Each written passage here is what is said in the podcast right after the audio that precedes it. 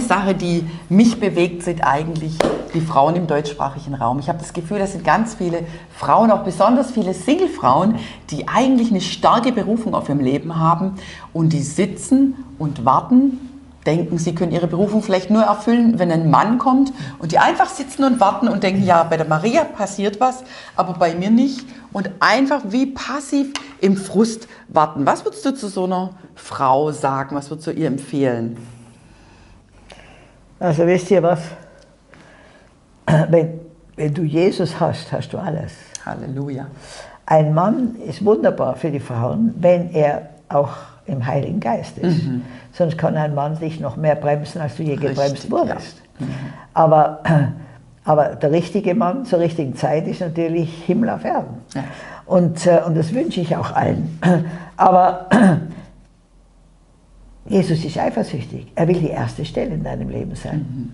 Und wenn du, also ich zum Beispiel, ich habe erst mit 47 das erste Mal geheiratet und jedes Mal, wenn ein potenzieller Partner nur im Raum war, da hat er gesagt, warum würdest du den gern heiraten? Jede, jede Frage, die ich ihm gegeben habe oder Antwort, hat er mir beantwortet. Ich habe gesagt, ich möchte einen neuen Namen. Er sagte, den hast du schon. Du warst eine Sünderin, jetzt bist du eine Heilige.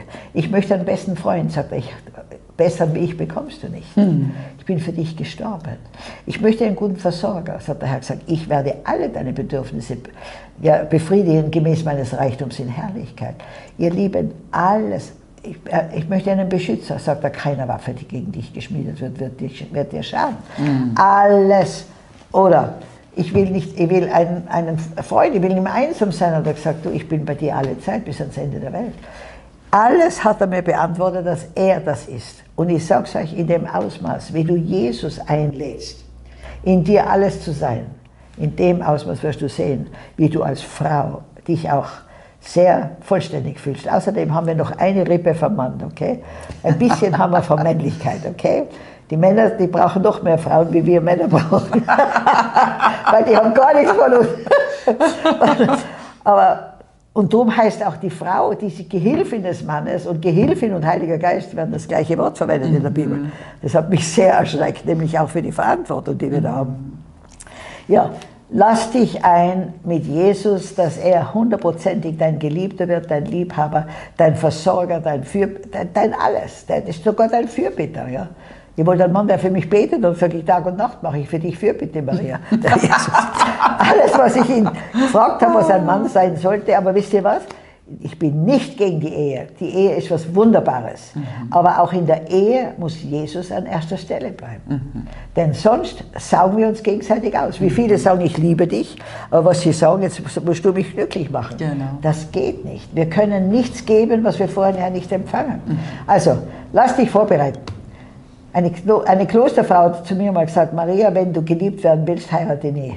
Ich gewundert, wo die die Weisheit her hat. Wenn du lieben lernen willst, probier's. Wow. Die Ehe ist für mich das raffinierteste Heiligungsinstitut. und da ist Gott sehr hartnäckig und da lernst du lieben. Aber fang an schon, dir, dich trainieren zu lassen, bevor du heiratest. Denn ich garantiere dir, die Ehe wird das Schlechteste aus dir herausbringen, aber auch dann das Beste. Mhm.